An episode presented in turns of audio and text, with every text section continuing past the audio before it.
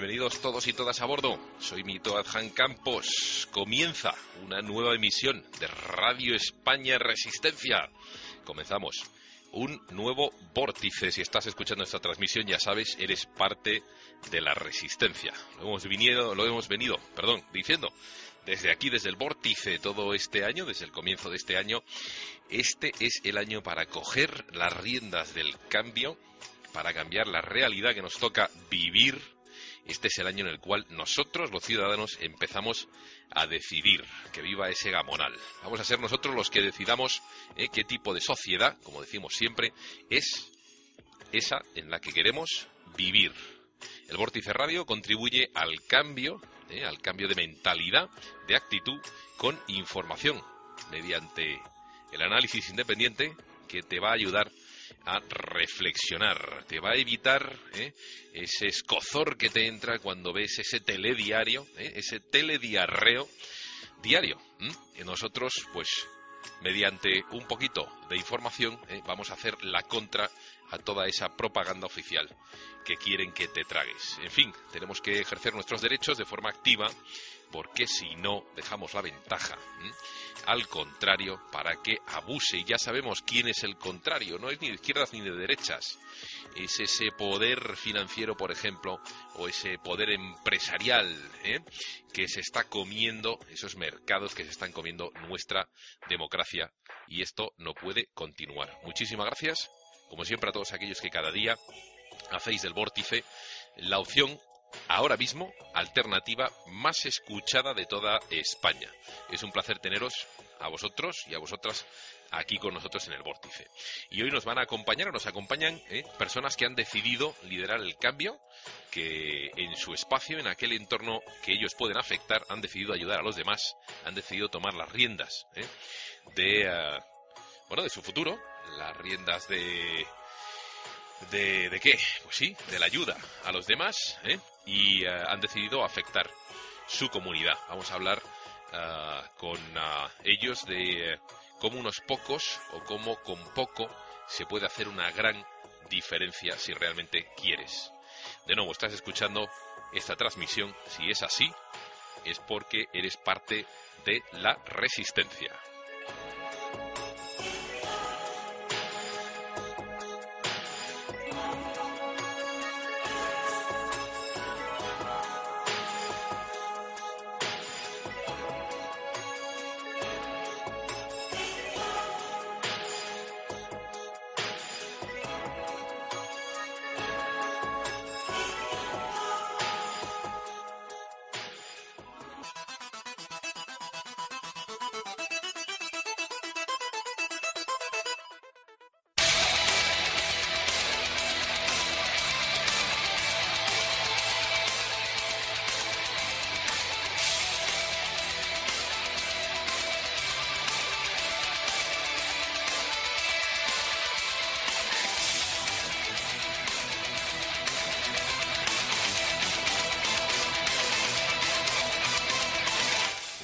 Acompañan ¿eh?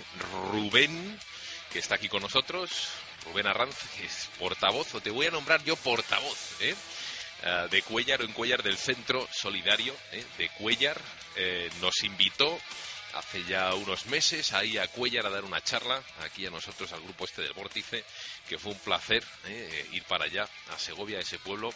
Muchísimas gracias por, por habernos invitado, por habernos permitido conoceros y conocer ese proyecto que teníais. Y hoy, bueno, pues estás aquí de invitado. Muy buenas, ¿cómo estás? Pues muy buenas, pues aquí estamos, pues muy bien. Bueno, pues muchísimas gracias por haberte venido, que te has venido con un amigo, ¿no? Jaime, que está aquí, que dice que no quiere hablar, pero bueno, todo el mundo dice lo mismo, al final termina hablando aquí de Portice. Muy buena, Jaime, por lo menos gracias por estar aquí. dice sí con la cabeza. Bueno, y tenemos también a Diego Camacho, que se ha venido, con el cual después nos vamos a ir todos a tomarnos por lo menos una cañita, la típica española. Y Diego, muchísimas gracias de nuevo por estar aquí un día más en el Vórtice. Bueno, gracias a vosotros por la magnífica compañía y buenas noches. Y bueno, en vez de una caña, a ver si pueden ser dos. Venga, a ver si son dos y algo más. Y por teléfono nos, nos acompaña Miguel Ángel Casero, es coordinador, coordinador perdón, local de Izquierda, de Izquierda Unida Criptana ¿eh? y eh, bueno, pues va a estar aquí con nosotros haciendo la entrevista por teléfono porque también es otra de las personas que lidera ¿m? Junto, bueno, con Mari Carmen, que me escribió a mí al Facebook ¿eh? para que nos hiciésemos eco de su problemática, bueno, pues lidera un grupo de gente que quiere un cambio ya en esta España que apesta a corrupción. Muy buenas, no sé si eh, nos escuchas por ahí. Miguel Ángel, ¿estás ahí? Pues escucho perfectamente, muy buenas. Encantado de hablar con vosotros. Oye, pues muchísimas gracias por estar aquí con nosotros y, en fin, empezamos si os parece, empezamos contigo, Rubén. Cuéntanos un poco. Eh, nosotros nos fuimos, nos invitasteis, eh, contactasteis con, con, nosotros a través del Facebook. Luego empezamos a hablar y, eh, bueno, pues nos fuimos ahí a Cuellar, encantados. Y estabais montando una serie de gente no sois emprendedores, sois realmente ciudadanos con conciencia. Eso del emprendedor yo creo que había que tirarlo a la basura. Pero habéis eh, iniciado o habéis promovido un centro solidario que, ah, bueno, por ejemplo, hasta el periódico digital El Norte de Castilla se hacía eco de que pedíais productos de primera necesidad y ropa. Esta era una noticia del 3 del 12 del 2013, del año pasado, de diciembre, y decía que el Centro Solidario de Cuellar continúa estos días con su trabajo habitual, aunque realizando un llamamiento a la ciudad ciudadanía para que colabore con la donación de productos de primera necesidad y ropa. Y es que las perspectivas perdón, de futuro para las familias a las que el centro está ayudando son nulas. Y dice así, según señalan los responsables del centro, debido a la falta de oportunidades que la sociedad les ofrece. Bueno, pues eh, tú eres una de esas personas que hacía ese llamamiento. Cuéntanos un poco cómo está ahora mismo esa iniciativa vuestra, qué es lo que está pasando, ah, lleváis ya meses funcionando, cuéntanos. Bueno, pues voy a empezar por el principio. Eh, esto surgió a raíz de. Recogimos el testigo del espíritu del 15M, ¿no? Eh, el 15M, todos salimos, o buena parte del, pueblo, ¿no? De Cuellar, un pueblecito que está en Segovia, tiene unos 9.000 habitantes. Salimos buena parte allí a lo que se llama la Plaza de la Huerta Herrera, allí hicimos la primera asamblea, a partir de ahí surgió un movimiento asambleario que se reunía más o menos con la misma gente, Em, bueno, pues todos los, todos los viernes nos seguimos reuniendo y a partir de ahí pues empezaron a surgir iniciativas hasta que, bueno, pues un buen día, eh, recabando apoyos, apareció Rosy, la del estanco, eh, que bueno, ofreció un local que ya tenía, ¿no? Ella asumía gastos, asumía todo y lo único pues que era una cochera, había que arreglarlo. Y bueno, pues ahí empezamos también a buscar eh, fórmulas de financiación, eh, también a través de todos los vecinos. Realmente el centro se ha construido por los vecinos y para los vecinos. y, bueno, pues la verdad es que fue todo rapidísimo, porque si esto surgió en febrero, en, en marzo nuestro amigo Vicente ya estaba, ya estaba construyendo el centro. Además, Vicente, un, uno de nuestros compañeros más querido, porque durante la, creación del centro además enseñó el oficio a otra persona. Eh, y luego ya en, pues en julio, que fue cuando, fue cuando lo inauguramos, ¿no? empezamos, eh, lo echamos a andar. Y con el tiempo, pues hemos ya organizado una despensa, tenemos una biblioteca, eh, tenemos también ropa, también ahí desde ahí coordinamos los eh, casos que nos han surgido de la PA. En este momento no tenemos ninguno, pero hemos tenido. De la PA es la plataforma de afectados de la hipoteca, no hace falta recordarlo. y, bueno, y al final, pues el centro se ha convertido en un vórtice. un vórtice de solidaridad, un vórtice de, mm, de lucha ciudadana, ¿no? Y, del que los que estamos en él pues estamos muy orgullosos porque realmente nunca nos imaginara, nos habíamos imaginado que incluso de alguna manera puede servir de inspiración y puede servir de, de modelo también para otros otros pueblos que están en las mismas situaciones que el nuestro y, y, ya te digo y es un, es un elemento vivo además es una escuela de democracia porque como en, a través de las de las asambleas eh, uno cada día va aprendiendo más de tus compañeros. Hay que decir que ahí estamos gente de todas las ideologías, eh, pero lo que realmente pretendemos es sacar trabajo, sacar trabajo. Porque yo te iba a preguntar, tú no eres político, aunque hablas estupendamente, ¿eh? pero tú no eres político. O sea, es decir, tú tienes tu trabajo, tienes tu negocio, en fin, y con estas, además, cuando te pusiste en contacto con nosotros, pues eso, aquí no hubo ningún tipo de ni yo te doy, ni tú me das, ni te pago, ni me pagas, ni vas a, hacer, no, voz por la izquierda o por la derecha, sino que sencillamente eh, nos dijisteis, oye, veniros, que nos gusta escucharos y que tenemos aquí este proyecto. Porque realmente en el centro ahora mismo qué eh, diferentes cosas estáis haciendo. O sea, me has dicho, por ejemplo, habéis eh, ayudado mm, a, familias que habían que habían estado que han estado desahuciadas, pero mm, lo que no hacéis, esto no es caridad, o sea, esto no es sencillamente das una limosna, un donativo, sino que vosotros queréis integrar ese centro con el, con el pueblo, que sea parte del pueblo, y además hay, pues eso, intercambios. Aquel que recibe ayuda del centro, luego él tiene que ayudar también en la manera en la que puede, ¿no? O sea, Efectivamente, lo que se pretende es hacer solidaridad.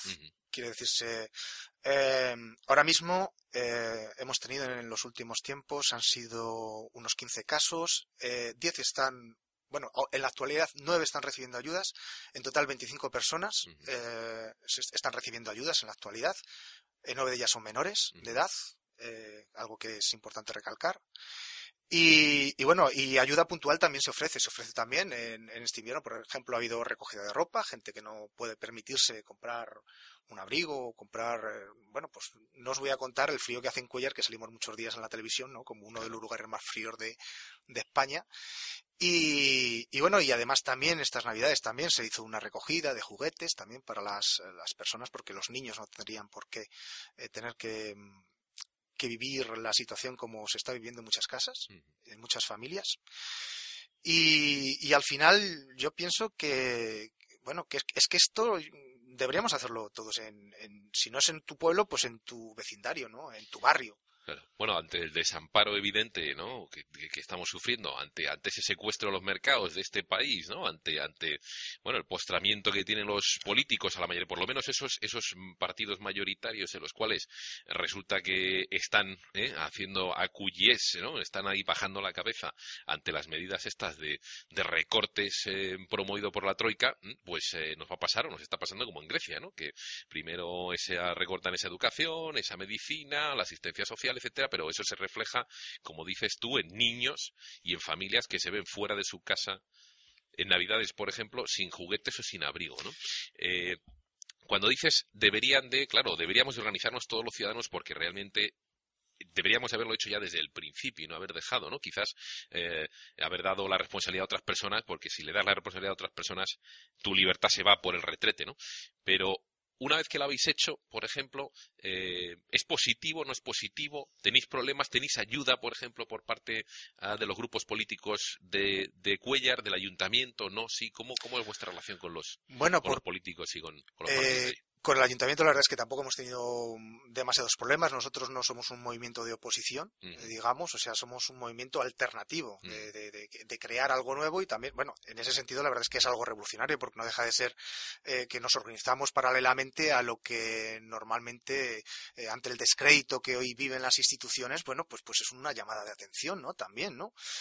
Y además dar que la gente se empodere, que se dé cuenta que, somos capaces, que cualquiera es capaz. Quiero decir, que con los inútiles que tenemos por encima, les aseguro que mucha gente es capaz, eh, porque simplemente es, eh, si somos muchos, es dar un poquito de tu tiempo. Claro, claro. Oye, eh, con todo esto, por ejemplo, si yo sigo leyendo aquí la noticia, habla, por ejemplo, de una despensa, es el grupo de trabajo de la despensa solidaria el que, una vez abierto el expediente, decide en base a los eh, criterios colectivos que se postularon en la asamblea quién recibe la ayuda. Cabe destacar que los ah, vecinos de Cuellar y otros puntos de la comarca están colaborando activamente en el centro, algunos mediante la donación de alimentos, pero también como voluntarios, trabajos que algunos ya realizaron durante los meses previos. Tenéis una red vecinal y tenéis además colaboración empresarial. Sí, no, es, es, que realmente, bueno, nosotros hemos llamado a alguna puerta, pero también hay otras personas que están llamando a nuestra puerta, han visto el centro, han visto, oye, que es una cosa que merece la pena, además eh, llama mucho la atención cuando la gente lo ve, lo conoce, todo bien organizado. Son las muchas de las, eh, de las eh, personas que están trabajando ahora mismo en el centro, también son las mismas personas que han recibido en un momento la ayuda o la están recibiendo en estos momentos, y que es una forma también de hacerles ellos partícipes de la solución, que no sean ellos, digamos, no se sientan como causa, como del problema, ¿no? No, no, no son el problema. Ellos también pueden eh, ser parte de, esa solución que podemos construir entre todos. Eh, además, pues, pues te puedo contar, este mismo miércoles, pues eh, en Olombrada, que es un pueblo muy cercano, ¿no? Van a organizar un bocadillo solidario. En Segovia se han organizado también recogida de alimentos para nuestro centro solidario.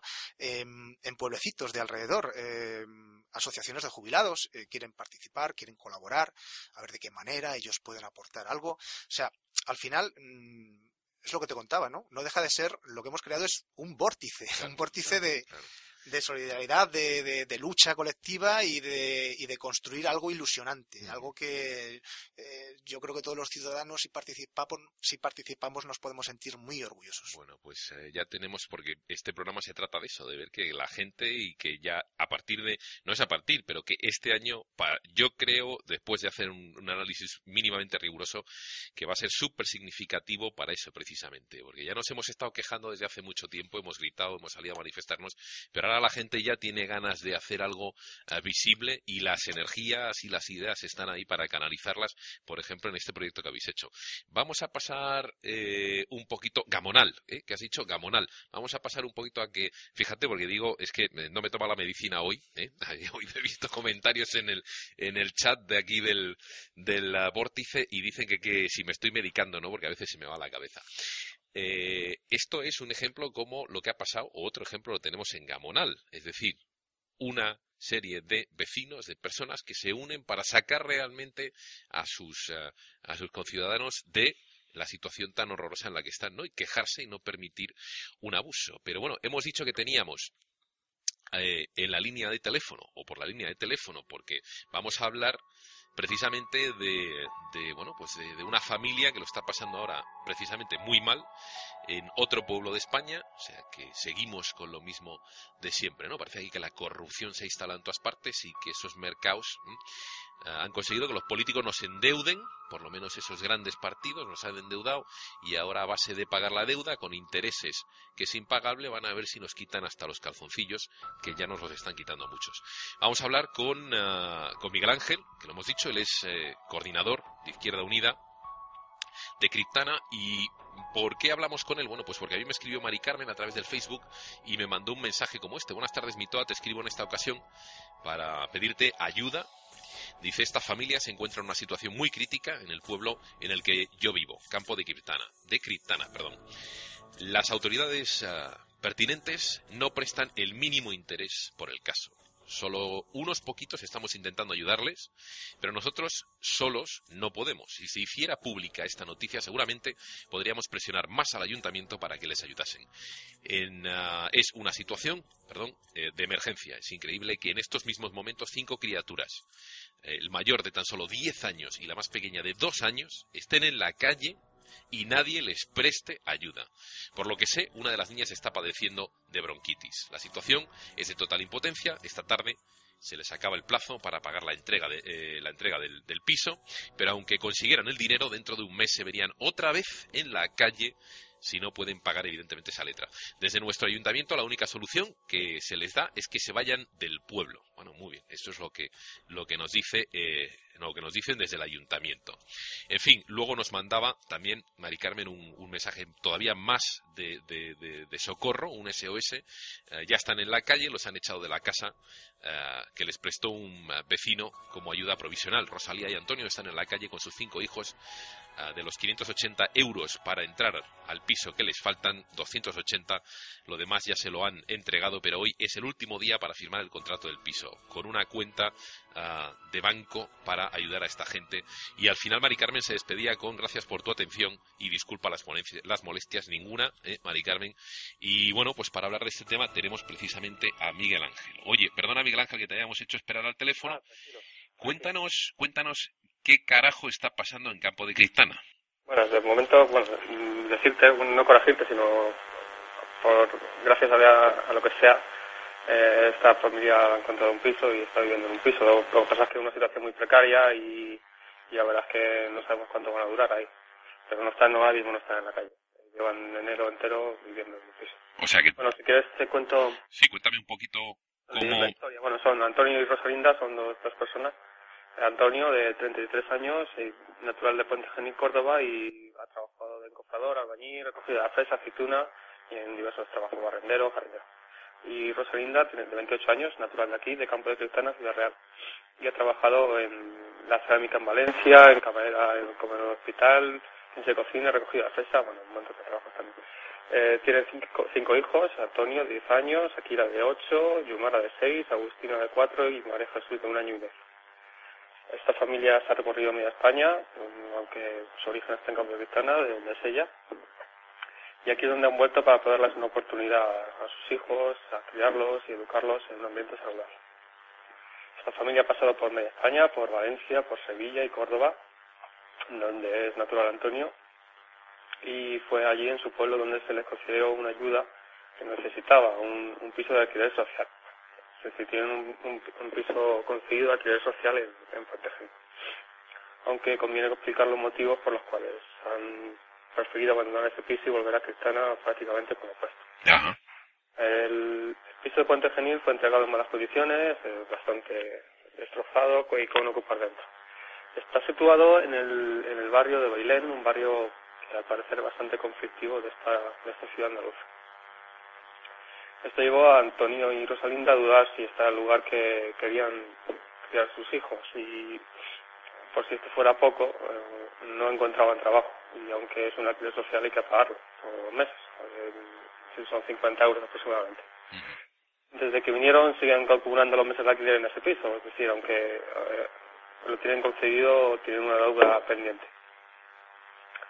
Eh, la semana pasada hablaron con el asistente social de Puente Genil y les comunicó que tienen que decidir qué hacer, si se quedan aquí en Cristana o vuelven a Puente Genil, pero si no vuelven para allá, pues eh, ese piso lo perderían. Eh, desde que volvieron a Cristana, los niños han mejorado muchísimo, van al colegio, es decir, eh, si se volvieran ahora mismo al colegio, pues claro, o al Puente Genil, pues todos los niños, todos los que van al colegio, perderían clases y sería bastante conflictivo que volvieran otra vez a, a engancharse. Sí. Eh, lo hicieron cuando volvieron al colegio, cuando llegaron al colegio al Virgen de la Paz de Campo de Cristana, ¿vale? Eh, iban a un, nivel inferior al resto del alumnado y ahora pues se encuentran al mismo nivel, aunque tienen dificultades para el libro de texto, pues, imagínate, si es una familia que se encuentra en la calle, cuadernos, cualquier cosa, pues la verdad es que eh, mm, tienen bastante dificultades para encontrar todo, todo material escolar. Eh, son felices aquí, son niños que yo los he visto, son niños que a pesar de dificultades y, que, pasan, pues son niños que son alegres, que se, te sonríen cuando los ves y la verdad es que no hay ningún problema con ellos. Y que sus amigos y, la libertad, la verdad es que eh, tener en cuenta los pueblos eh, con diferencia de las ciudades, pues sobre todo las grandes ciudades, que aquí un niño pues puede hacer lo que quiera prácticamente, salir a la calle, jugar y hacer todo, todo lo que quiera. Esta familia está viviendo este último año en una casa de un vecino que viendo su situación les presta ayuda, una casa de verdad que en unas condiciones bastante pésimas y eh, lo que pasa es que era el único sitio que tenía para conocerse, no tenía techo, no tenía tejado por mundo. Es decir, tenía el tejado pero no tenía techo. Es decir, y tenían prácticamente una habitación que era la que le podían dormir y dormían todos los siete en la misma habitación. O sea que que la situación la situación es, es bastante dura, vamos, aunque hayan tenido ayuda y han tenido ayuda, la situación es bastante dura. y por lo menos se busca se busca una estabilidad, ¿no? Por lo menos para esos chavales, para esos críos que por lo menos tengan eso, ¿no? Esa estabilidad. Claro, sí, ya digo, si, como tú bien dices en, en, la introducción que me has dado y lo que te mandó Mari Carmen, el, el, día 30 de diciembre esta gente se encontraba en la calle, simplemente luchando y dando vueltas, al final, pues Caritas y, y Cruz Roja le, le consiguieron eh, lo que les faltaba para pagar el alquiler y, la fianza del piso en el que se encuentran ahora. Pero claro, ya digo, mm, tienen muy poco dinero para pasar el mes y han pasado bastante bastantes calamidades para pasar y claro, el tema es que a, Antonio se le ha acabado el paro y pues no tiene nada, tenía cobraba 500 euros de paro de que tenía y para poder cobrar los 400 dicen que hasta marzo nada. Claro. Oye, y vosotros, porque tú eres coordinador de Izquierda Unida, eh, junto con Mari Carmen, ¿qué es lo que pedís? Porque, porque sí que estáis activos en las redes sociales, sí que estáis siguiendo eh, y ayudando a esta familia. Ah, ¿Qué sería o qué pensáis que sería o cuál sería la, la, solución definitiva, que decirte, o una solución por lo menos eh, duradera que les, que les sirviese de verdad? Digo, si no te importa, voy a decir una cosa. Ah, venga, venga, sí, sí. El ayuntamiento yo te, ah, os he explicado la situación que tienen y ahora digo pues lo que eh, lo que les ocurre con respecto al ayuntamiento. El ayuntamiento dice otra vez que no pueden ayudarles porque ellos ya disponen de un alquiler social en Córdoba. Es decir, como ya tienen un piso, un, alquiler social allí, pues no pueden concederle otros aquí. eh, Rosina y Antonio están dispuestos a, a renunciar al piso de Córdoba, si ese es el motivo, pero claro, tienen cinco niños y es muy difícil arriesgarse a, a perder todo lo poco que tienen, porque la verdad es que lo único que tienen es un piso en alquiler social allí, en, en Puente Genil. Aquí no les prometen nada y claro, pues mm, no quieren hacerse responsables de eso. El ayuntamiento no quiere hacerse responsable de esta situación. El piso en el que viene ahora es de 280 euros de alquiler, eh, más luz, agua y gastos, y de siete, de siete miembros, no olvidemos. Y conviene recordar que fueron los servicios sociales los que prometieron a esta familia que si encontraban piso ellos se hacían cargo en los primeros meses sin ni siquiera ayudarles a buscar. Aunque por, cuando por fin encontraron piso se desentendieron, el ayuntamiento se, se desentendió de ellos, después les ha llegado a echar en cara que se quejaran de su habitación en una entrevista, es decir, el ayuntamiento se ha, se ha quejado de que ellos han salido en algún medio local, nosotros nos hemos hecho eco a través de las redes sociales y de los cauces que, podemos eh, y, que al parecer no contó con mucha colaboración por parte del ayuntamiento. Los servicios sociales de Campo de no se han pasado ni una sola vez en todo ese tiempo para ver, para ver la situación real de esta familia. Se han limitado a dar un servicio de urgencia, dándoles comida y alimentos, pero sin mostrar ningún interés más por el caso. No sabemos cómo atenderán estas las demás familias, pero estas actuaciones más bien son, eh, muestran la dejadez que tiene el ayuntamiento y nos da mucha confianza en el trabajo que desde la Consejería de Asuntos Sociales se viene Ya digo que esto, esta situación que Antonio Rescarinda es simplemente un, alguien que ha llegado, que han venido a nosotros a pedirnos ayuda y que simplemente nos hacemos eco, pero que probablemente no solo en Campo de Cristana, sino en cualquier lugar de España, pues haya esta situación, pues será muy, es muy común. En cuanto a lo que me has dicho antes de propuestas que podemos hacer desde, campo, desde IU Campo de Cristana, como desde cualquier otro, no solo para esta familia, sino también para todo, para todo cualquiera persona que le puede pasar esto, uh -huh.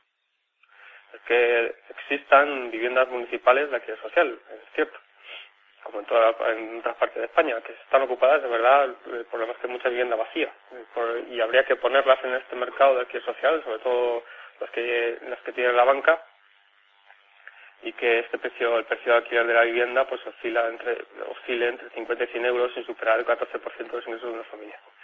En el caso de esta familia, como en muchas otras en España, que ni siquiera tienen un solo euro para ingresar, eh, nosotros vemos la posibilidad de que entraran a trabajar periódicamente, es decir, que, a través de su trabajo pues, pudieran pagar parte de, de, del, alquiler, de la vivienda, haciendo labores sociales, aunque también es posible que si, fuera posible en el futuro, si lo deseamos de Izquierda Unida, que en la ILP de renta básica, pues estas cosas no fueran necesarias. Hola. Hola, sí, Miguel Ángel, sí, sí, sigue, sigue, sigue. es que no sabía si habías terminado, no sabía si habías terminado. Bueno, no, me, me parece que son ideas, vamos a ver, son ideas de cajón y, y eh, está claro que había que empezar a, a, a legislar en esa, en esa dirección, ¿no? Pero claro. quiero decirte, pero en este caso en particular, es decir, me dices, por ejemplo, que el ayuntamiento se queja de que habéis ido ya a algunos medios de comunicación y de que los medios de comunicación locales, eh, alguno que otros ha hecho caso y eso les ha picado, les ha molestado.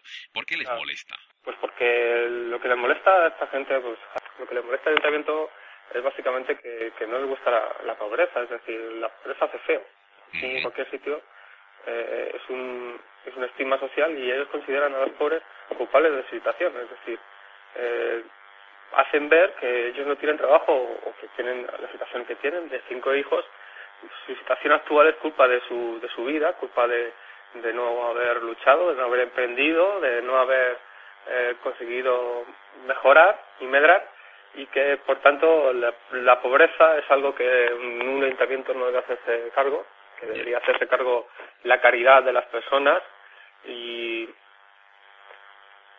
eh, aunque eh, las, las viviendas que, que, que tiene el ayuntamiento están todas ocupadas, eh, probablemente hay alguna, hay alguna que esté libre, pero no se la quieren dar simplemente por el hecho de que tienen otra concedida. Yeah.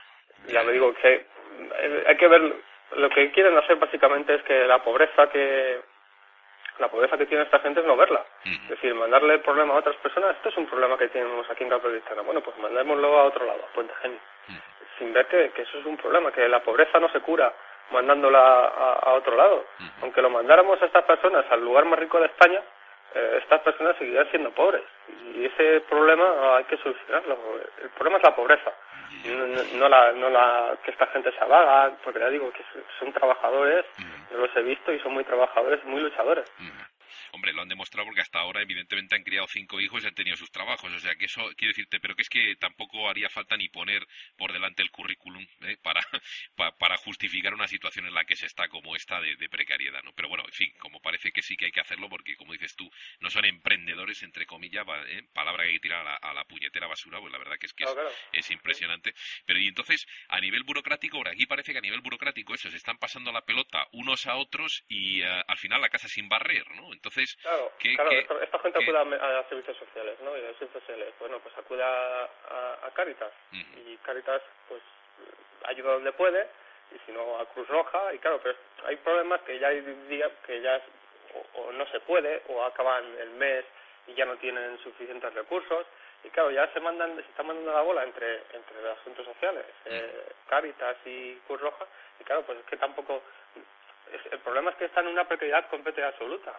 Eh, son, pobres de solemnidad. Yo te, yo te, claro, yo te daría una, vamos, darlo, con lo poco que conozco el caso, pero vamos, ya se me, se me ocurren un par de ideas y una de ellas es empezar a presionar a uno de los lados que se están pasando la pelota pues oye, por ejemplo, a través de este programa y a través de otros y seguir dando la lata, evidentemente, sobre todo apretando las tuercas a un lado para que así entonces eh, la presión que se acumule en ese lado haga que alguno de los dos lados se tenga que, que pronunciar, ¿no? Se desequilibre y se tenga que pronunciarlo. La pena es que entre medias hay una familia con cinco hijos y estamos con lo mismo. También encima nos sacamos adelante eh, a nivel nacional leyes que realmente asistan a la gente. Bueno, nos acabas de dar tú, Miguel Ángel, muchas ideas. Rubén, quería, tú querías hacer una pregunta o querías hacer un, un comentario eh, Miguel Ángel, te presento a Rubén, que él está en eh, Cuellar y bueno, él y más gente han organizado este, este comedor social y bueno, comedor social le llamo yo. En realidad es un proyecto social de ayuda a la gente, ¿no? Pero vamos, que cuéntame, Rubén.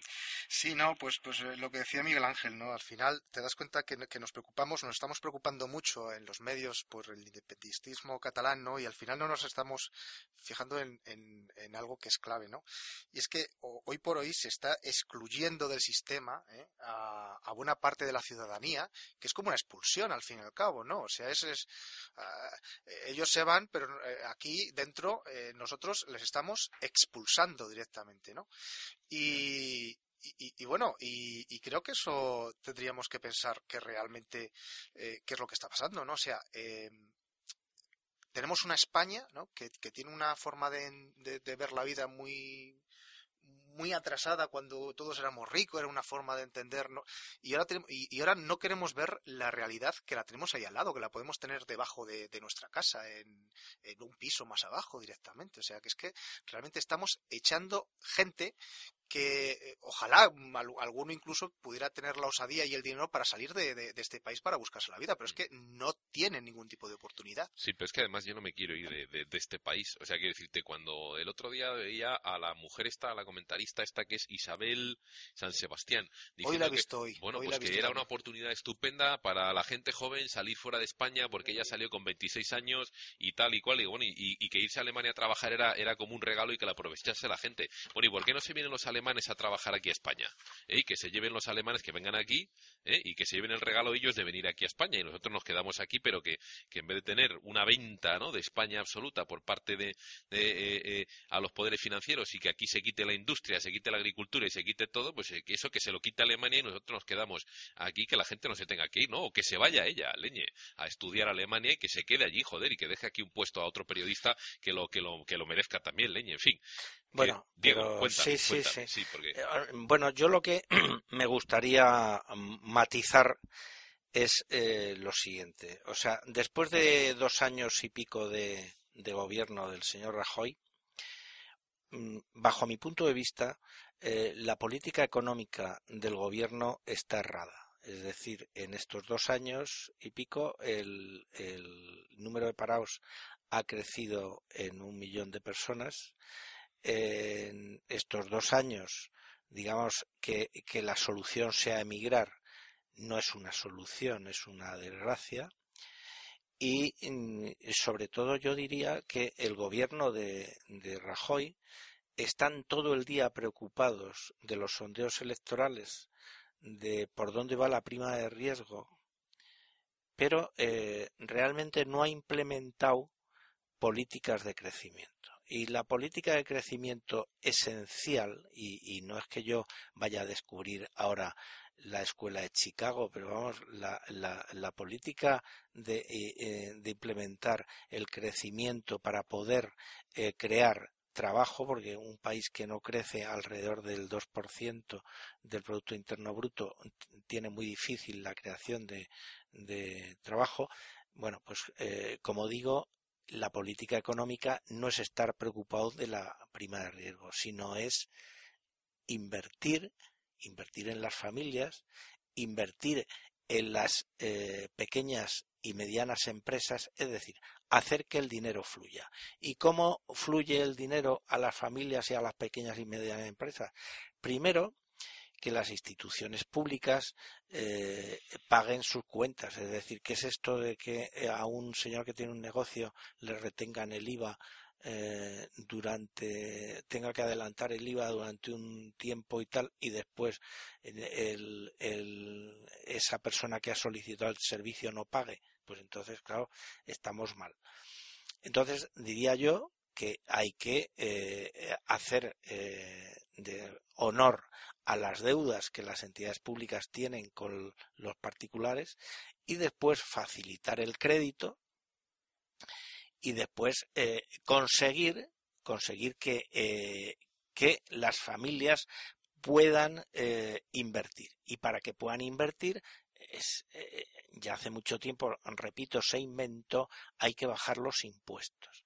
Entonces esto que estoy diciendo además no es ninguna opinión feliz que se me haya ocurrido, es que desde la propia Unión Europea, que tantas veces eh, se utiliza el, recurso de Estrasburgo, de la Unión Europea, para poner eh, asesinos en la calle, etcétera, etcétera, ya le ha dicho al señor Rajoy, oiga usted, baje los impuestos, haga fluir el crédito a las familias, porque esa cantidad, porque es obsceno que esa cantidad de liquidez que el gobierno ha inyectado en los bancos para que no quiebren, hayan servido solo para que los bancos, en su mayor parte, hagan eh, ingeniería financiera.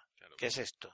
Yo compro deuda del Estado vamos a ver, yo, yo primero pido préstamos al 1% y compro eh, deuda que me dan un interés del 4 a, en adelante por ciento. Con lo cual, los bancos solamente eh, moviendo eh, el dinero pero sin ningún riesgo están obteniendo unos intereses usurarios y ese dinero no fluye. ¿Por qué no se ha hecho el camino a la inversa? Es decir, hacer que el dinero vaya de las familias a los bancos. Joder, evidentemente. Oye, Miguel Ángel, sigues ahí con nosotros, ¿verdad? Estamos. Oye, mira, eh, me acaban de pasar a través del chat, que tenemos aquí un chat en, el vórtice, una noticia, Checho 21, que siempre está ahí atento, me pasa una noticia que dice así, es de Campo de Criptana, y dice que el ayuntamiento nadie solicita las ayudas para gastos de vivienda a familias con escasos recursos ofrecidas por el ayuntamiento de Campo de Criptana.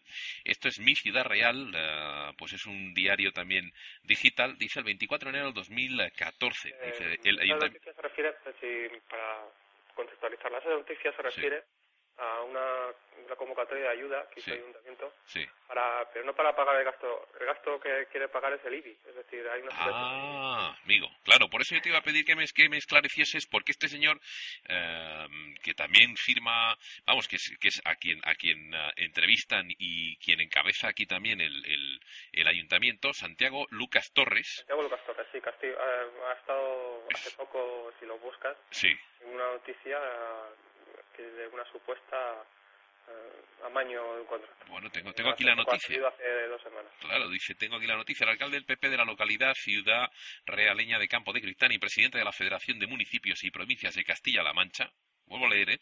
presidente de la Federación de Municipios y Provincias de Castilla-La Mancha, Santiago Lucas Torres, certificó el 9 de noviembre de 2005 unas obras en su pueblo por valor de 50.000 euros que no se habían realizado, según el acta notarial a la que ha tenido acceso el plural.com, que es de donde estamos leyendo la noticia. La, notaria, eh, la notaria perdón, Pilar Lorán deja claro que el 13 de diciembre del mismo año observa por apreciación directa no existir en el solar excavación alguna o de obra alguna, ni tampoco movimientos de tierra. Factura falsa por obras falsas. Dice, no solo Lucas eh, Torre certificó, firmó y dio por buenos unos trabajos que no se habían ejecutado, también avaló la factura falsa por valor de 50.000 euros que este periódico también ha podido conseguir y que adjunta, eh, viene en documento adjunto aquí a la noticia, a la crónica, donde se refleja de forma detallada y cuantificada el acondicionamiento del terreno, la red de abastecimiento y saneamiento, cimentaciones y estructuras, cuando en realidad, siempre según el acta notarial, no se había puesto ni un solo ladrillo. En fin, eh, estamos ya, estamos con lo de siempre, corrupción. Yo creo que este es el principal bueno, pero con un agravante, porque es que además eh, hace mm, pocos días, la semana pasada, eh, tres inspectores de Hacienda que acaban de declarar en el caso NOS de la infanta Cristina, han venido a decirle al juez para esculpar a la infanta que unas facturas ficticias son deducibles. Es decir, que, eh, bueno, esto es el rizar el rizo de la prevaricación. Es decir, el, el defender lo indefendible, porque yo comprendo, yo comprendo que una hija del rey que se siente en el banquillo de los acusados o sea imputada es un tema muy grave. Y como es muy grave, yo pregunto, ¿por qué el rey no se preocupa de educar a sus hijos y que no cometan estos desmanes. Porque claro, aquí estamos viendo con un tema de la Casa Real que por salvar, es decir, el honor que lo ha perdido hace mucho tiempo, eh, se están eh, eh, no es que en España exista Estado de Derecho, pero vamos a ver, si teóricamente existiera aquí un Estado de Derecho, les importa un pelo cargárselo a esta caterva de, de, funcionarios que están a las órdenes no de la nación española, sino de los intereses de la Casa Real. Porque es que voy a dar otro detalle. De esos tres inspectores de Hacienda, el, el que es hombre ha estado vinculado, ha estado vinculado durante muchos años como subordinado de uno de los eh, principales eh, de las principales personas que trabajan en el gabinete de abogados del señor Roca que es el consejero áulico de la defensa de la infanta. Ese es uno de los inspectores. Y otra de las inspectoras de las tres es la que tiene metido en el fondo del cajón el expediente de la familia Puyol y de sus evasiones y, eh, y, de blanqueos en el extranjero de capital. O sea, esto es el, el, el, percal que tenemos. Y entonces se quiere constituir el testimonio de estas tres personas totalmente vinculadas a su, a su pagador y, y totalmente eh, con falta de independencia para acorralar a un juez que se ha atrevido imputar a una ladrona, aunque eh, sea Alteza Real.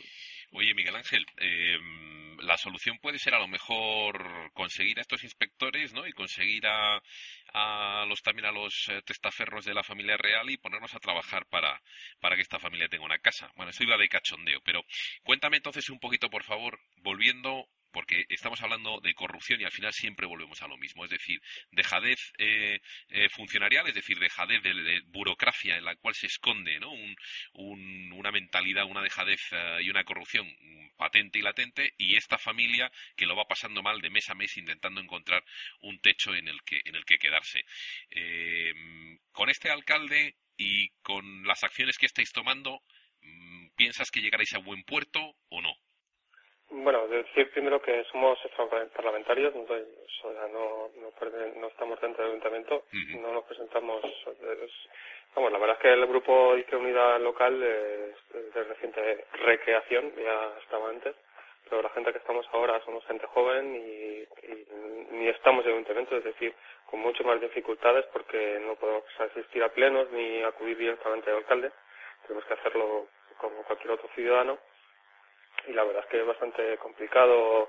Eh, ya digo, es que nuestro alcalde es un, señor bastante cerrado en este aspecto, que no, no, no te va a dejar ni a ti ni a nadie acceder a la información y, tampoco solicitar ayudas sin, claro, se remite a otras gentes, a otros funcionarios que en realidad se, se van pasando la bola.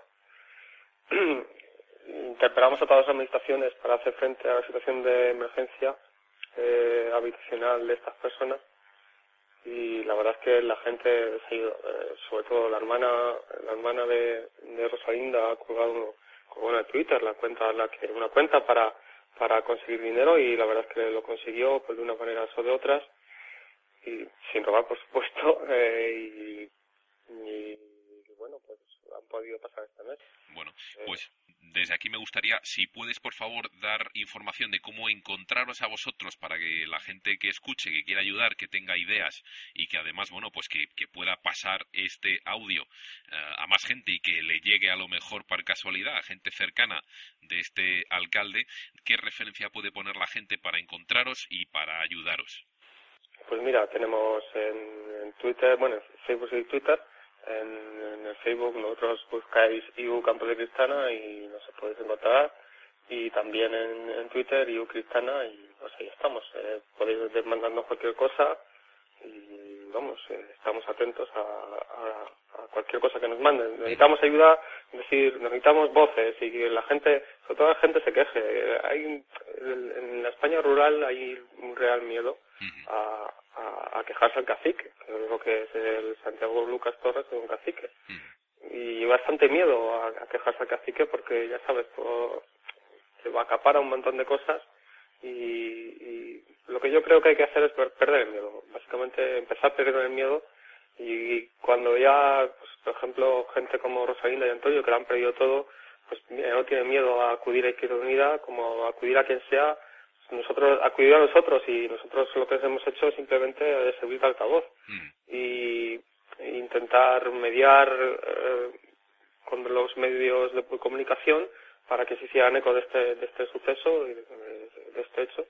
Y la verdad es que el problema es que la, solución de estas personas eh, es bastante difícil porque ni en los presupuestos del ayuntamiento eh, ni de ninguna otra entidad, tanto la Junta, Comunidades o el Gobierno, están mucho más preocupados y de hecho se modificó la Constitución para ello, en pagar la deuda y en pagar a, a, la deuda bancaria, no la deuda al proveedor, sino la deuda bancaria y, y no en hacer labores sociales y labores de inversión que permitan sacar a esta gente, pues a esta gente como a, a cualquiera, porque mañana puede ser tú, mañana puedo ser yo y mañana puede ser cualquiera. Eh, la situación de, económica no puede dejar a nadie indiferente. Eh, mm, este hace estos días ha planteado en GEACAM, en la Agencia eh, Autonómica de, Protección contra Incendios, un ERE que va a echar a la, calle un montón de gente, gente que tenía un supuesto de trabajo fijo o,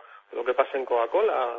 Ya digo que, que, que, nadie está exento de, de que de que lo echen del trabajo, que es la única fuerza que tenemos los ciudadanos, eh, como nosotros, y que pasen dos años, te quedes sin paro, te quedes sin ayudas sociales y te quedes en la calle. Efectivamente. Que, que, nadie está exento de eso, que, que, que, hay que actuar en el sentido de que, mañana puede ser tú. Efectivamente, efectivamente.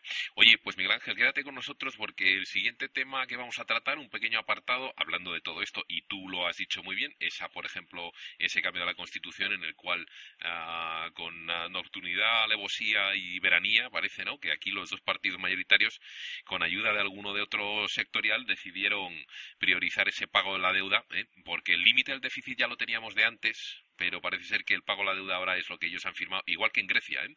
En Grecia también lo han firmado así, en Portugal también, luego no son tontos, ya saben que eh, la gente nos vamos a revelar, pero para eso van a intentar apretarnos las tuercas. Te quedas unos segundos con nosotros y volvemos ahora en un ratito. De acuerdo. Venga.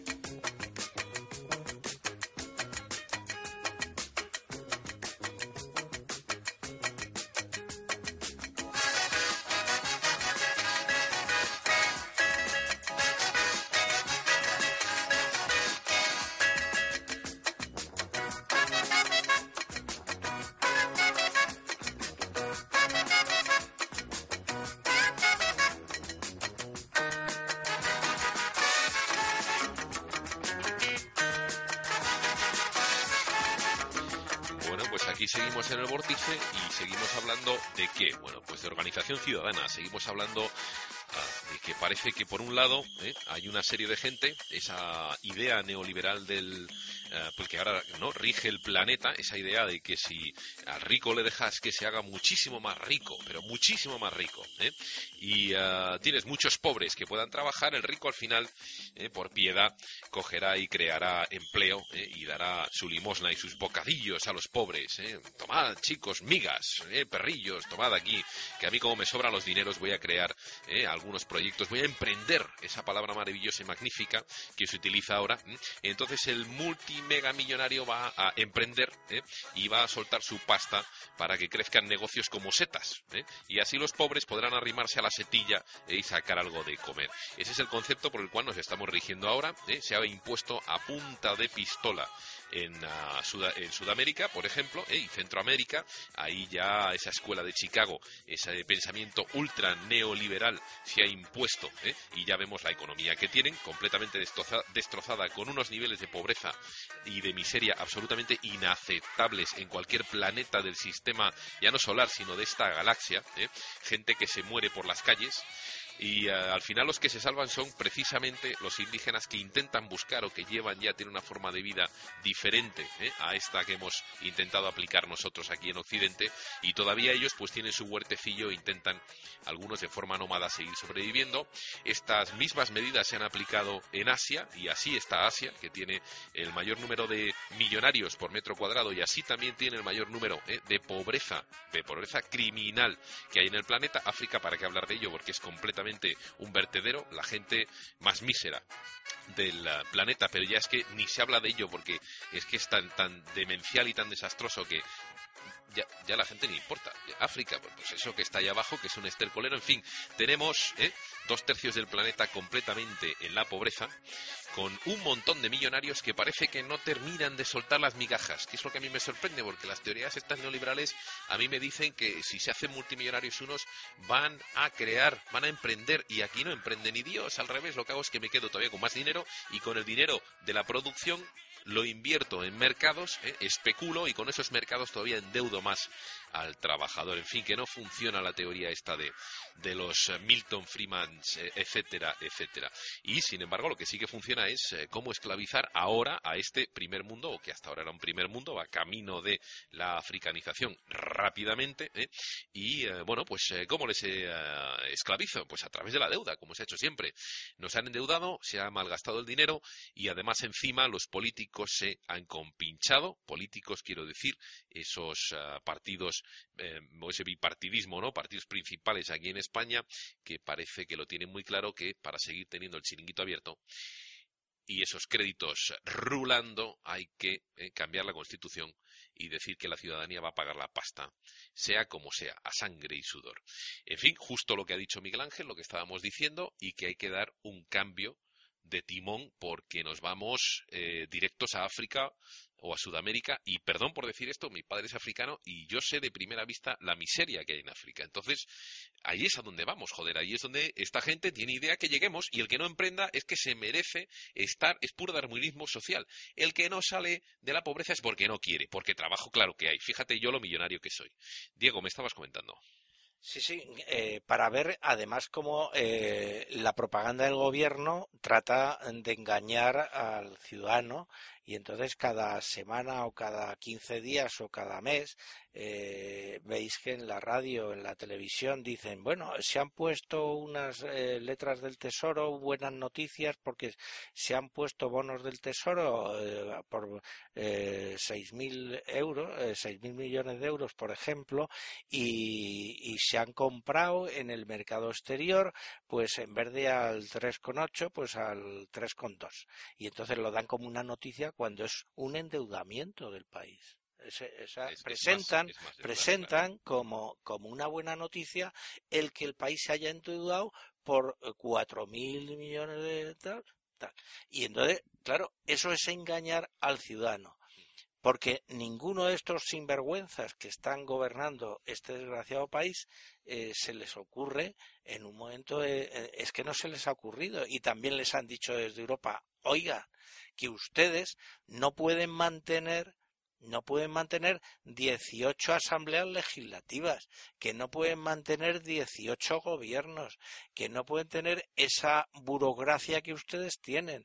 Es decir, aquí los gastos suntuarios, el despilfarro, el que una comunidad del 3 al 4 eh, coja y, plante 60 embajadas en el extranjero. Bueno, pero, pero ¿esto qué es? O sea, la gente no tiene para comer, pasa frío, no tienen para encender la calefacción, no hacen nada más que subir los eh, recibos de, de, lo básico y entonces y aquí eh, un señor abre una, embajada teniendo ya la embajada de su país, que es España, y dice, no, no, es que los catalanes tenemos derecho a tener embajada. No, no, pues usted no tiene ningún derecho. Si usted quiere la independencia, se tira al monte y conquista la independencia, porque la independencia no es un derecho que tiene usted.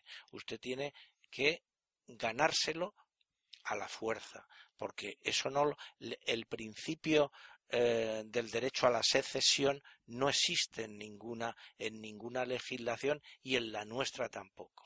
Bueno, y eso, ¿Eh? Diego, no solamente las embajadas. Tenemos aeropuertos, tenemos estaciones de trenes de sí, pero, no, pero cierran eh, hospitales o cierran tal. Entonces, claro, si tú unes que el, el, el dinero está es una cantidad fija y entonces tú tienes vasos comunicantes. Si tú tienes dos vasos comunicantes, la altura a la que llega el dinero, pues es determinada. Si tú en vez de dos vasos comunicantes tienes ocho, el, el nivel del dinero ya ha bajado cuatro veces. Entonces, claro, aquí qué es lo que, lo que se está produciendo?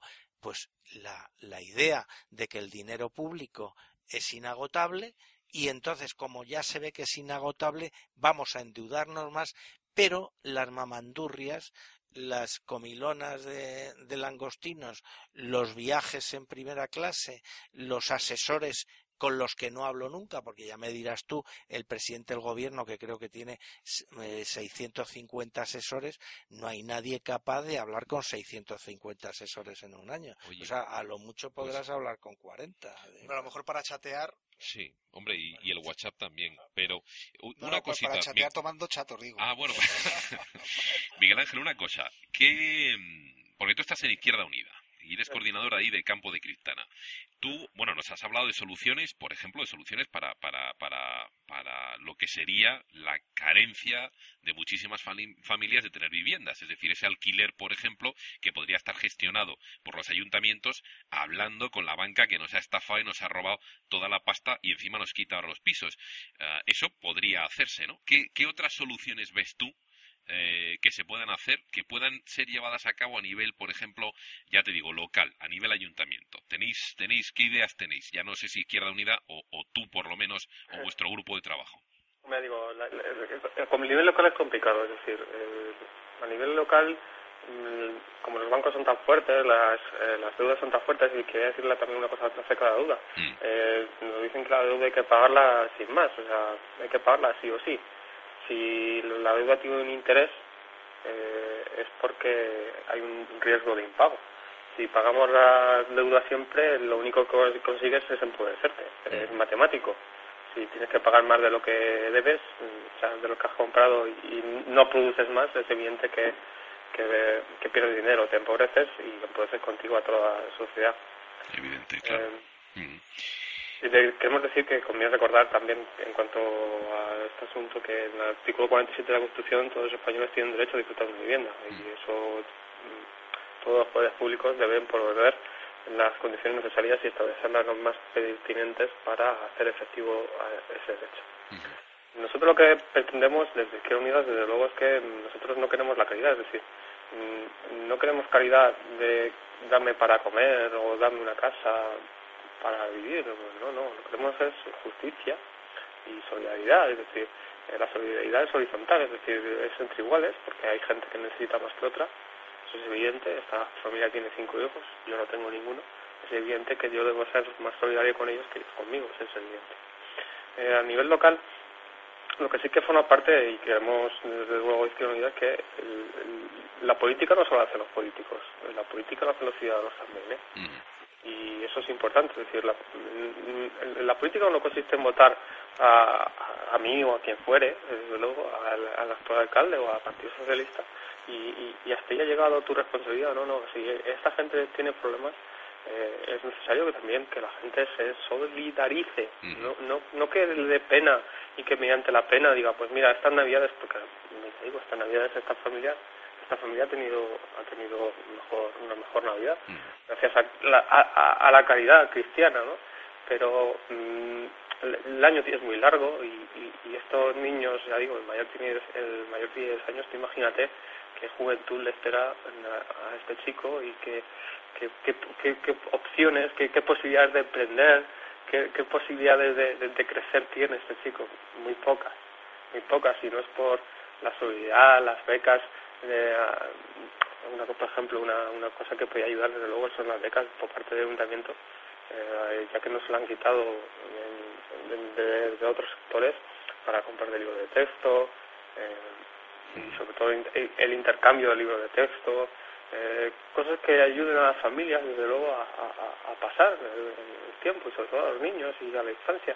Eh, no recuerdo el mismo dato, pero, prácticamente de, hay uno de cada cuatro niños en este país es pobre. El 25% sí, de los de los eh, infantes, de los niños en este país están ya ahora mismo bajo el nivel de la pobreza, efectivamente. Pobres, sí. Y, y, quedarse ciego ante eso y, sordo, somos la gente, no, no, somos, no solo son los partidos políticos, es decir, eh, el, PC, el PP o el PSOE o Izquierda Unida son muy malos y no hacen nada. También debe la ciudadanía eh, encaramarse y empoderarse del poder político para mm, preocuparse de lo que le pasa a la gente. Y si, y si, y, si el presupuesto de este año eh, de, asuntos sociales es mucho menor, o infinitamente menor, en, tanto en, cualquier nivel, eh, para ayudar a la gente. Mm. Que en lo que se paga en deuda, claro, ahí está el problema. Si, mm. no nos hacemos fuertes en ese sentido, desde lo, local, y con opciones como la que estáis diciendo vosotros, de, de, mesas solidarias, de despensas solidarias, mm. eso son, le digo, pero eso no es solo caridad, es decir, no solo consiste en que el que tiene dé, porque consiste en, en hacer justicia que el que tiene pague sus impuestos. Bueno, pues oye, oyéndote hablar como hablas, si alguna vez tienes un puesto de responsabilidad, voy a estar ahí detrás tuyo para patearte el culo como no hagas lo que tienes que hacer, ¿eh? Efectivamente, estoy de acuerdo y lo agradecería. Ese es el momento. Oye, pues Miguel Ángel, eh, muchísimas gracias por estar aquí, porque nos vamos a tener que ir, que ya tenemos la horita de programa. Eh, ¿Vosotros queréis, queréis preguntarle o, ya cerramos y estamos y, vamos nos vamos despidiendo? Eh, sí, bueno, pues oye, Miguel Ángel, que lo dicho, que muchísimas gracias por estar aquí con nosotros y que, mm, como ya lo has dejado, ahora mismo sois vosotros los que estáis sirviendo de voz, ¿no? De altavoz de esa familia de Antonio y de Rosalía, que bueno, que tienen esos cinco chavales y que están mm, ahora mismo por suerte este mes bajo un techo, pero que lo que pedís es que se escuche desde el ayuntamiento, ¿no? Que se deje de jugar a la pelota, ¿no? A las autoridades pertinentes de Campo de mm. Cristana y también a nivel regional, a provincial, no recuerdo que aquí también tenemos otra institución que se mm. llama Diputación y que también pagamos entre todos y para ponernos todos manos a la obra y no dejar que el tiempo pase como si nada dejando que las situaciones se agraven más y, que den algún lugar a desgracias evitables. Pues Muchas gracias por hacernos al A ti, a ti, oye, un abrazo y a Mari Carmen también un saludo muy fuerte. Muchísimas gracias por estar con nosotros, oye. A vosotros. Gracias. Bueno, pues eh, ahí se va Miguel Ángel. Eh, ¿Vosotros queríais comentar, Rubén? Porque tú querías eh, preguntar, cuéntame. Sí, yo quiero comentar, creo que querías, sí. Para finalizar, ¿no? pues, pues dar una idea al señor Rajoy, que sé que me está escuchando, y si no me está escuchando pues posiblemente uno de, alguno de sus asesores, ¿no? Eh, hombre, esto lo haré yo cuando sea presidente de la República, lo que pasa es que eso yo creo que va a, ser, va a estar muy lejano todavía, falta mucho. Pero, pero sí que, sí que me gustaría em, darle una idea, ¿no? Eh, en política exterior, vamos, a, vamos allá a pensar en positivo y en grande, ¿no? Mm. Que sería el, el, salir más, en vez de ir a ver a Obama, eh, reunirse con todos los países que han sido víctimas del FMI, del Banco Mundial, de la Troika y crear una asociación de víctimas, de víctimas de, todos esos, de todas esas instituciones, ¿no? Que realmente tan mal lo han hecho, ¿no? Porque aquí no podemos hablar bien de ninguna de ellas. Mm. Y, bueno, em, dejar caer esa idea y a ver si sé que me está escuchando, querido Mariano. Tú y yo no hemos hecho la mili juntos. Es que yo no hice la mili realmente. Mariano tampoco. De, hecho, me mandaron una, una carta del, Ministerio de Defensa diciendo que yo era un inútil, pero bueno, era por, por la vista, porque soy miope. Y pues solo te pido que me escuches un momento, que tomes esta idea que yo te lanzo, eh, que, haces, que hagas tu trabajo, que vas a tener que viajar mucho, porque van a ser muchos, pero te vas a dar cuenta que va a haber más países eh, que apoyen esta iniciativa que los países que por hoy se aprovechan de, ese tipo de, esas instituciones que realmente son opresoras. Bueno, me gusta tu idea, Rubén. Me gusta muchísimo tu idea. La vamos a secundar desde aquí, desde el vórtice. La secundamos ya mismito. Votamos que sí.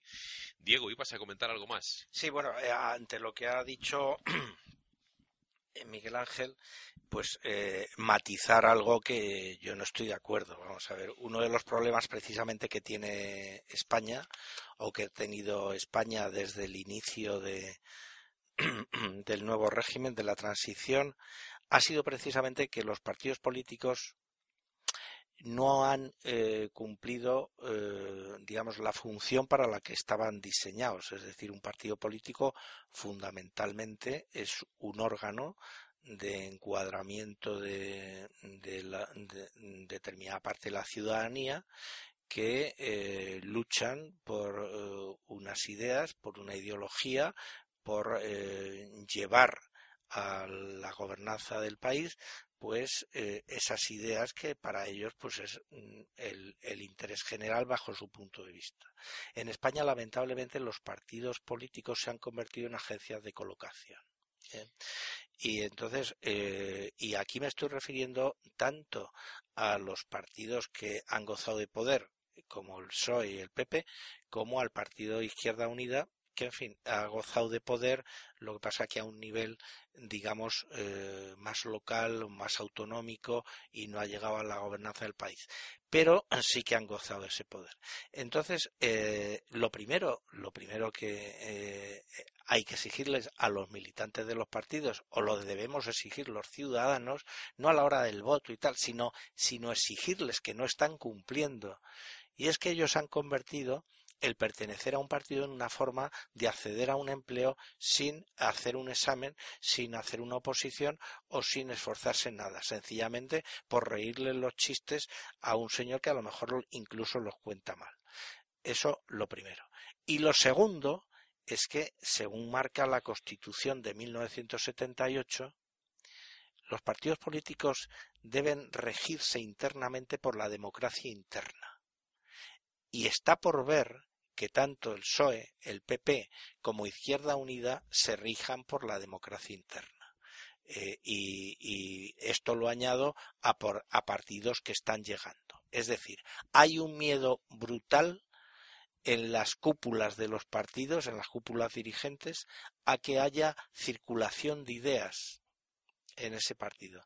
Hay un terror visceral a que las bases puedan elegir. Tenemos el, caso concreto ahora mismo de, de UPyD que acaba de hacer unas elecciones primarias para las listas europeas y te dicen va, se va a elegir al cabeza de lista por parte de, de los militantes y cogen y eligen al cabeza de lista y el resto de la lista lo escoge la dirección. ¿Qué democracia interna es esa? Bueno, democracia, democracia. Sí, no sabemos ni lo que es la democracia. En fin. Eh, yo deciros entonces, como nos vamos a ir ya, nos tenemos que despedir, llevamos una hora y, pico ya, casi son 70 minutos de programa, pero antes de eso, Rubén, eh, tenéis un proyecto ahora mismo en marcha, hemos hablado de él, que está funcionando, es decir, que, que ya es una referencia, de esa, de esa cooperación, de esa solidaridad ciudadana, un centro solidario, bueno, que está, que está, bueno, que, que, funciona leñe, que hasta en un momento dado tenéis a ese norte de Castilla que saca alguna que otra noticia y algún que otro medio. Y puede que haya gente en otros lados que quiera saber cómo poner en marcha una idea como la vuestra y, y, que funcione. Cuéntanos un poco cómo ponerse en contacto con vosotros, dónde encontraros o ese centro, cómo encontrarlo y para que la gente pueda tener referencia eh, vuestra. Bueno, pues, pues estamos en las redes sociales, como no, eh, como 15M Cuellar y también como Indignados Cuellar. Tenemos dos perfiles, también tenemos algún grupo más eh, con el tema de afectados de, la hipoteca y demás. Pero bueno, estamos ahí y para cualquier tipo de duda, consulta que nos quieran hacer, pues estaremos encantados de, de poderles ofrecer pues un poco nuestro nuestro bagaje que tenemos, que es muy corto, pero la verdad es que muy intenso. Sí, sí, sí. Bueno, y que ha funcionado. Oye, pues muchísimas gracias por, por venirte aquí, que ha sido un placer tenerte. Muchísimas gracias por esa invitación ahí a, a Cuellar que nos hicisteis.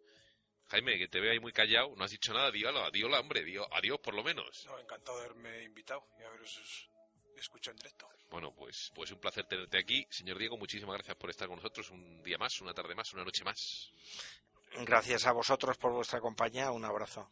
Bueno, y aquí nos quedamos nosotros, que nos vamos ya, o me quedo yo, con una noticia que decía así: Informativos Telecinco. Ya sabéis que ver la tele es muy nocivo. Eh, yo he tenido una, voy a decirlo mal, diarrea mental después de tragarme media hora de telediario, telediarreo, eh, después de dos meses sin ver la televisión. Eh, conseguí aguantar dos meses y de repente placa. Pues encendí la televisión y me dieron un placa placa por cada lado. Me quedé atontado. De ahí ha salido ese último programa que hemos hecho, que he hecho yo, el de apaga la pu, ¿eh? de una vez tele de una vez, así que apaga la tele y he sacado de internet, eso sí, de informativos Telecinco, bueno, como que sirva de ejemplo, había otras fuentes que hablaban de ello, esto de que las manifestaciones por toda España, o se extienden manifestaciones por toda España para celebrar la victoria de Gamonal. Esto es lo que hay que hacer y esto es lo que va a empezar a suceder cada vez más y más y más es inevitable. Todos los estudios sociológicos de servicios de inteligencia de asociaciones ONGs, de agencias, por ejemplo, como el mismísimo Goldman Sachs, ah, etcétera, etcétera, lo están diciendo, están emitiendo informes diciendo que, por un lado, hay que, como por ejemplo decía Goldman Sachs, hay que deshacerse de las constituciones ah, que amparan derechos muy antiguos ya, esos que se intentaban defender después de la Segunda Guerra Mundial e incluso antes, ¿no? que vinieron de esas luchas de los años 30. Hay que deshacerse de ellas porque son muy malas para ese concepto neoliberal ¿eh? que ellos intentan imponer, ese ejemplo, ese, ese, ese, esa, eh, ese mundo especulativo. Así que por un lado advierten de que hay que deshacerse de esas constituciones para poder llegar a nuestro máximo apogeo neoliberal y por otro advierten que debido precisamente a la eliminación de esas constituciones y de los derechos que vienen anexos ¿eh? y que se amparan por esas constituciones, las revueltas, las protestas, ¿eh? los gritos ciudadanos cada vez van a ser más altos y cada vez ¿eh? con más gente, cada vez más gente va a salir a la calle. Y entonces es normal que tengamos cada vez más noticias y sobre todo a partir de este año 2014, también lo dice así, Foreign Affairs, la vocalía del CFR, el gobierno real de este planeta, ¿eh? el Consejo de Relaciones Externas dice que este año y el que viene van a ser los años en los cuales comienza la protesta brutal ciudadana que hay que empezar a reprimir.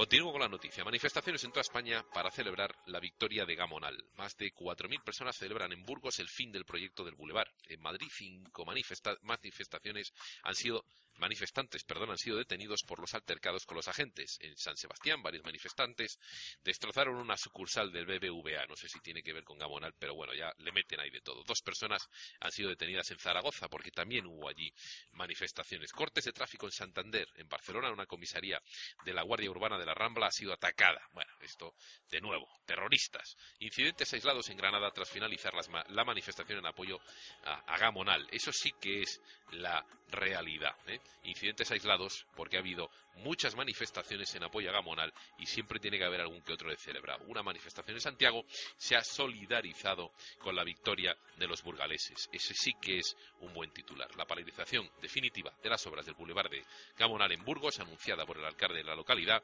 el popular Javier Lacalle, ha vuelto a lanzar a cientos de vecinos de ese barrio burgalés a la calle y a cientos o a varias ciudades, ya sería, me gustaría que fuesen cientos, varias ciudades españolas a la calle a celebrarlo. Bueno, pues esto es lo que va a pasar más y más y más y lo que necesitamos para poderlo hacer de verdad es que surjan escuelas de resistencia ciudadana.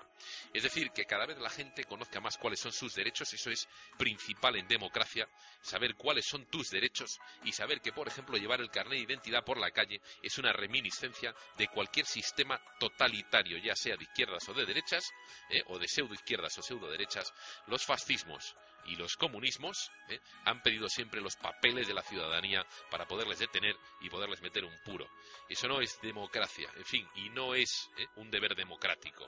Así que tenemos que empezar a empoderizarnos, los ciudadanos, empezar a colaborar entre nosotros, empezar a enseñarnos desde los profesionales hacia abajo exactamente qué debemos, cómo debemos hacer, cómo tenemos que luchar, cómo tenemos que hacer esa resistencia. Así que resiste que vamos ya eh, a por ellos. Un saludo a todos, un abrazo.